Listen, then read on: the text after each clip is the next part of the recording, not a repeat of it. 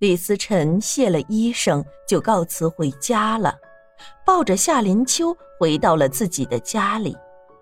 这个家还是自己和雪儿结婚的时候的房子，现在雪儿不在了，方慕云也把这房子送给了自己。医生说的话，李思辰是相信的，因为这些是真的。夏林秋就是因为看见了手链，才吆喝着头疼，然后才昏迷过去的。难道这手链在夏林秋的潜意识里还是有印象的？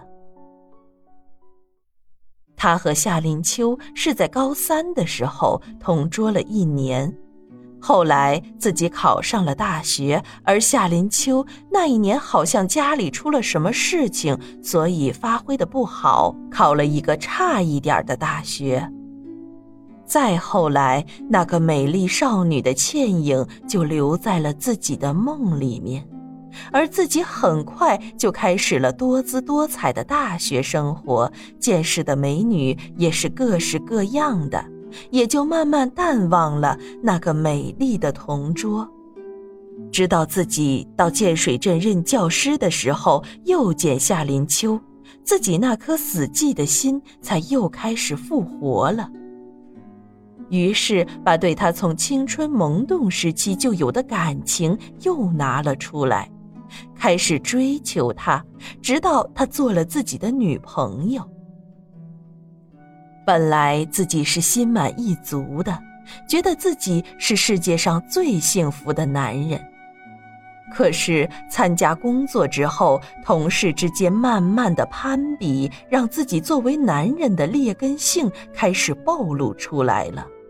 自己希望有很多的钱，于是，在那个不巧的时候，他碰见了方慕雪，也是一个青春靓丽的女孩子。自己对她更多的是喜欢，但是缺少爱的情分。但是这个女孩子对自己可是真心实意的爱着的，自己也看见她家里雄厚的背景。就这样，他在两个女孩子之间不断的摇摆着。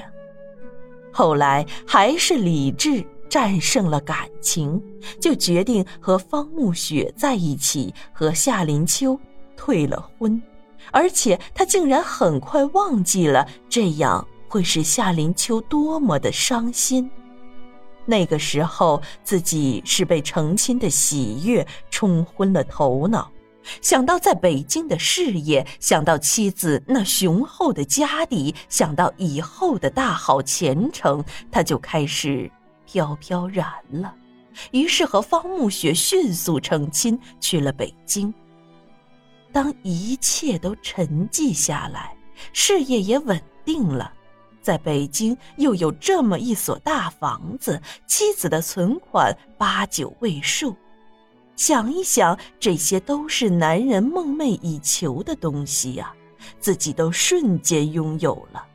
可是，在夜深人静的时候，听着自己的妻子呼吸的声音，自己就情不自禁地想起那个呼吸甜美的夏林秋，那个在高中时代自己就算是已经熟悉了他的呼吸甜美的味道了。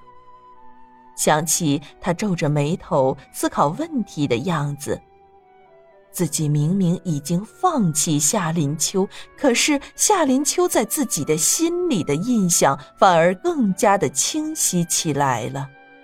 自己开始有些朝思暮想的思念着夏林秋，可是这一切都已经回不去了。他是在一个偶然的机会，听暮雪说方慕云在找夏林秋。而且已经等了快四年了。那个时候，暮雪已经是怀有身孕了，自己开始期待着小生命的到来，所以对于这个消息就没有太往心里去。知道暮雪因为难产去世，自己的妻子和孩子一下子都没有了之后，他竟然又是如此强烈的思念着夏林秋。他知道方慕云一直在找夏林秋，在苦苦等着林秋。但是他竟然很不厚道的祈祷，希望方慕云一辈子也不要找到他，而是能让自己找到，而且这次找到了就再也不放手了，这次要顺应心里的想法了。人生就这么长，为什么不能为自己活一次呢？整天想着那些功名前程和金钱什么的，很累呀。再说了，这钱多少算是多呢？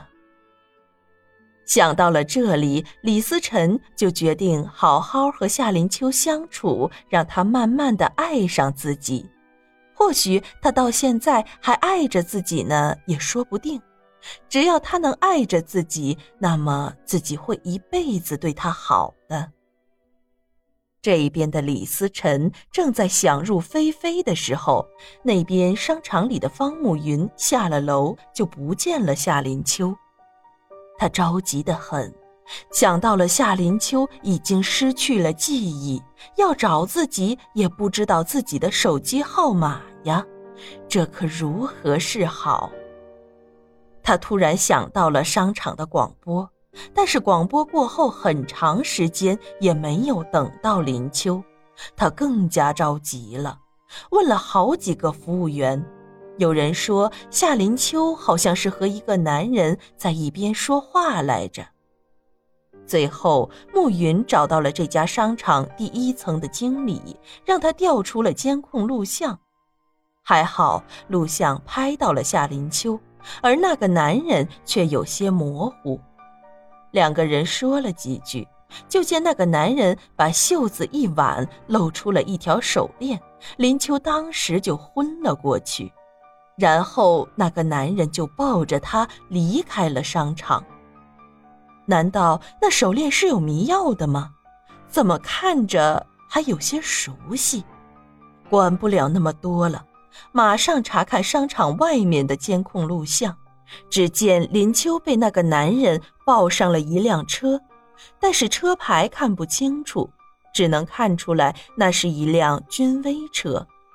这个车型方慕云熟悉，因为他曾经给李思辰买了一辆，当时是雪儿向自己开口的。说思辰想要一辆车，雪儿来问问他买什么的好，值不值得卖一辆宝马什么的。自己说了，那就是代步的工具，你们看着喜欢什么就买什么，不用来问他呢。